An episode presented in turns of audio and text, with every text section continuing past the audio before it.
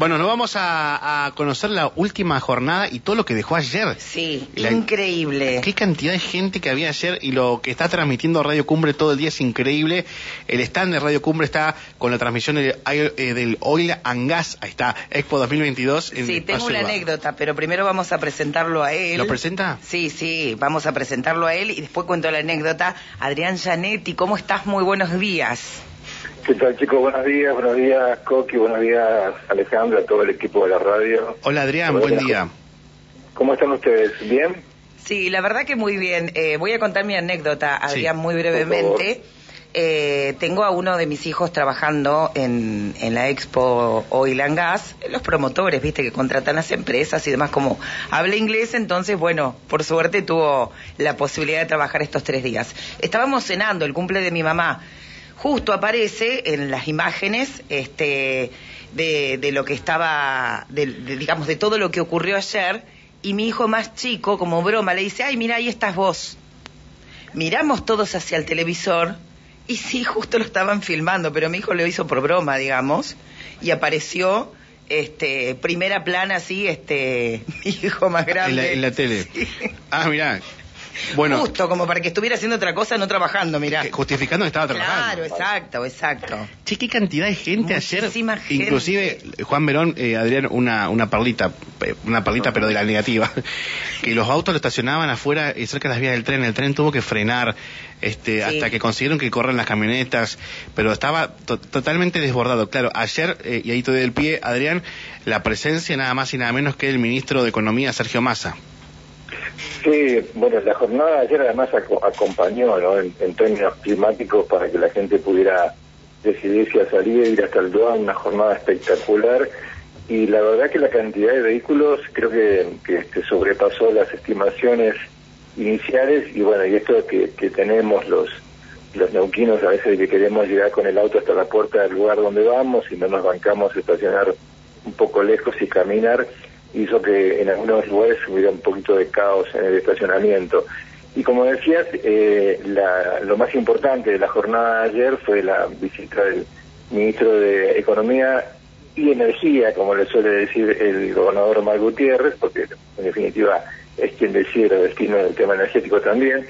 Eh, era lo más esperado, eh, se esperaban los anuncios que los habíamos anticipado de alguna manera en la mañana de ayer, este, porque el- la industria se tenía puesto y había enviado todos los mensajes, todas las señales que necesitaba algunas medidas de parte del gobierno nacional para poder comenzar con eh, una, una, este, un desarrollo más masivo de vaca muerta en virtud del contexto internacional, obviamente en virtud también del contexto nacional, y esto significaba y significa todavía una llegada de inversiones sumamente importante. Se habla de que para desarrollar vaca muerta en términos eh, in- de colocarlo en una, en una competitividad a nivel internacional para poder exportar y demás, le hacen falta más de 60 mil millones de dólares, lo que evidentemente es, es muchísimo dinero. Así que sí, lo demás ya fue lo más importante. Si te parece, detallamos un poco cuáles fueron Dale. los principales Perfecto. anuncios. Sí, sí, sí, vamos. Bueno, lo principal, por lo menos para lo que tiene que ver con la actividad de Maca Muerta, fue eh, que se dio a conocer que se está realizando la reglamentación del decreto 277 que flexibiliza el cepo cambiario para promover la producción y la exportación de petróleo eh, de vaca muerta. Ese era- uno de los decretos esperados que lo sacó el, el- el ministro Guzmán, en realidad con, con Darío Martínez, pero mm, no había sido reglamentado y eso eh, hacía que no se pudiera poner en digamos este en acción directamente lo que establecía ese decreto. Ese decreto lo que hace es permitir que em, se flexibilice el cepo cambiario, con lo cual en, en dos direcciones. Uno, en lo que tiene que ver con la aplicación del canal verde vaca muerta, que se llama, que fue que se lanzó también ayer, que es una manera de flexibilizar las importaciones de equipamiento para acelerar el desarrollo de vaca muerta. Hoy por hoy los plazos para poder lograr las divisas, para poder hacer efectiva una operación de importación de insumos o, de bienes de trabajo, herramientas, eh, demora 180 días. Esto eh, está modificándose, lanzando este canal verde vaca muerta que va a permitir que rápidamente se agilicen todos los trámites de aduana para poder acelerar el proceso de lograr los insumos y los equipos para poder trabajar más rápidamente en vaca muerta. Por otro lado, la flexibilización también apunta a que teniendo siempre en cuenta la productividad, es decir, se va a establecer un punto a partir del cual las compañías eh, que realizan inversiones para aumentar la producción van a poder repatriar la rentabilidad, van a poder repatriar las divisas que logren a partir de una mayor producción. Eso era algo que también estaba siendo esperado por la industria. Y em, bueno, otras de las medidas importantes es el Plan Gas 5, que ha servido y es creo que la medida más importante que ha tomado el gobierno nacional en relación a, aumentar la productividad en vaca muerta, eh, implica la previsibilidad en los contratos, sobre todo en los contratos de eh, de, para exportar petróleo, que es, sumamente importante porque le da previsibilidad a, la industria y esto implica que eh, se puedan hacer mayor, mayores inversiones porque están este, sabiendo cuál es el escenario a futuro. Son los, principales anuncios que, trajo Massa, por lo menos por lo que tiene que ver con vaca muerta. También hubo un anuncio que tiene que ver con el offshore, que es una inversión de 700 millones de dólares en producción de gas offshore en Tierra del Fuego.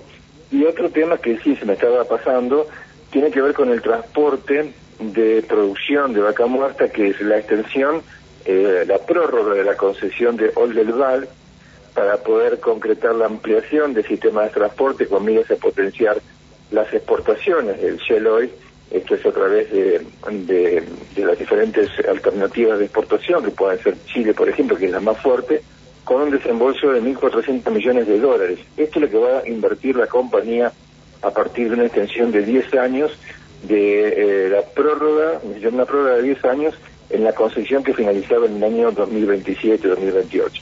Eso es lo más importante. Bien, eso fueron, bueno, varios anuncios y, de impacto, ¿no? Se espera la, la, concreción de todo eso a, mediano o largo plazo, pero bueno, este, fue re interesante lo que pasó ayer eh, con, con esta situación, ¿no? De, de, de, lo que refiere a, la inversión, al desarrollo de, Vaca Muerta. Sí, una, una cuestión importante también, porque esa fue otra jornada de, donde los CEOs de las diferentes compañías este, manifiestan, eh, expresan su, su análisis sobre la cuestión de vaca muerta, la potencialidad, lo que se necesita, y en general los, los CEOs de las compañías han asegurado que el gasoducto Néstor Kirchner, que es fundamental para la Argentina, eh, puede llegar a estar listo para el invierno 2023, lo que implica básicamente que eh, se va a reducir sustancialmente la necesidad de importar energía, con lo cual este, esta, este desangramiento que vive la Argentina de divisas para poder este, tener gas para, para el consumo domiciliario, para la industria durante el invierno, estaría casi resuelto. Eso es, sumamente importante y recordemos que también hace poquito ya este, el presidente de la Nación anunció en Saliqueló que se va a licitar el segundo tramo del gasoducto Néstor Kirchner, que es que va de Saliqueló a San Gregorio, que también permitiría llegar con el gas a, los centros urbanos más importantes. Por lo pronto, las noticias, los anuncios generan un clima positivo en toda la industria.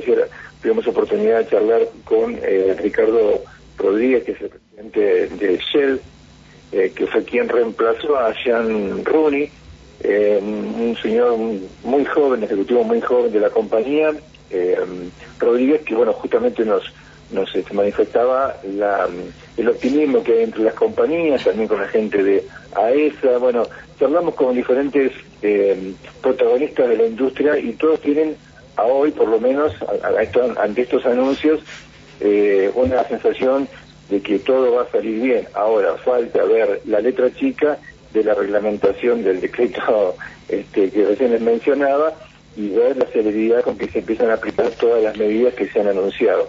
Eh, pero bueno, hasta hasta este día, para el cierre de la, de la Expo de Langas, seguramente la sensación es que eh, hay un momento bisagra en la historia de Vaca Muerta y fue justamente el día de ayer. Bueno, hoy cierra, pero dato color rápido, eh, lo de lo que le dijo más a Jorge Zapag, este, del asesoramiento, no con un cargo fijo, pero que va a estar acompañándolos.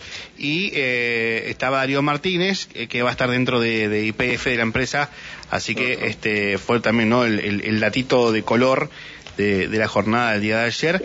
Hoy más... Hay uno más. Sí, ¿cuál más? Me Hay uno más. Hay uno perdimos. el, abrazo eh, emotivo que se dieron Sergio Massa con Rolando Figueroa y la ah. gente que Sergio Massa lo nombra Rolando Figueroa en el discurso y que van a trabajar juntos con Rolando Figueroa, etcétera, etcétera. Desde el punto de vista político, eh, obviamente hay montones de especulaciones e interpretaciones, pero fue también un, también. de color que quedó flotando en el ambiente. Es cierto, en lo político sí, sí, sí señor, tiene razón.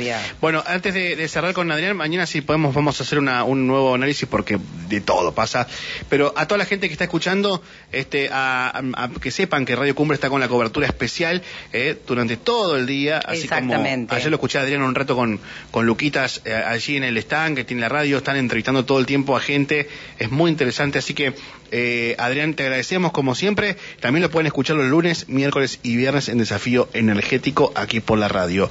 Buena eh, jornada. sí. Una última cosita, a, las 5 de la tarde se va a realizar un acto en la Museo Nacional de Bellas Artes al que ha convocado IPF por los festejos de los 100 años de la compañía de bandera. Estamos también invitados, así que vamos a estar cubriendo allí. Y la última que por ahí le interesa a la gente que está vinculada con la industria, de 13.15 a 14 horas hoy va a estar el panel 3 de Cuenca Neuquina. Eso es muy importante, ¿por qué? Porque van a estar, se va a hablar de todo lo que tiene que ver con la Cuenca Neuquina y, va a haber este, mm, funcionarios técnicos eh, importantes eh, dando esta charla, así que para aquellos que les interesa el tema, a partir de las 13.15 hasta las 14 se va a hablar de la Cuenca Neuquina, van a hablar Daniel Prieto en el tema refinería, que es gerente del complejo industrial de Plaza Winkle, Economía de los Hidrocarburos a cargo de Daniel Dreisen, director de Energía de Colatina. Sobre el plan Gas AR va a hablar Juan José Carvajales, que es este ex secretario, ex subsecretario de Energía de la Nación de, esta gestión de gobierno y es una persona que además nos este, ayuda mucho en el programa de desafío energético a entender lo que pasa en el sector y es muy interesante para tener un plano completo de cómo está el tema en la cuenca neuquina, así totalmente recomendable. Adrián, un abrazo. Gracias, Coqui. Gracias, Alejandra. Nos hablamos en cualquier momento. Un abrazo. Adrián Janetti, periodista de la radio, eh, conductor de Desafío Energético, con toda esta información.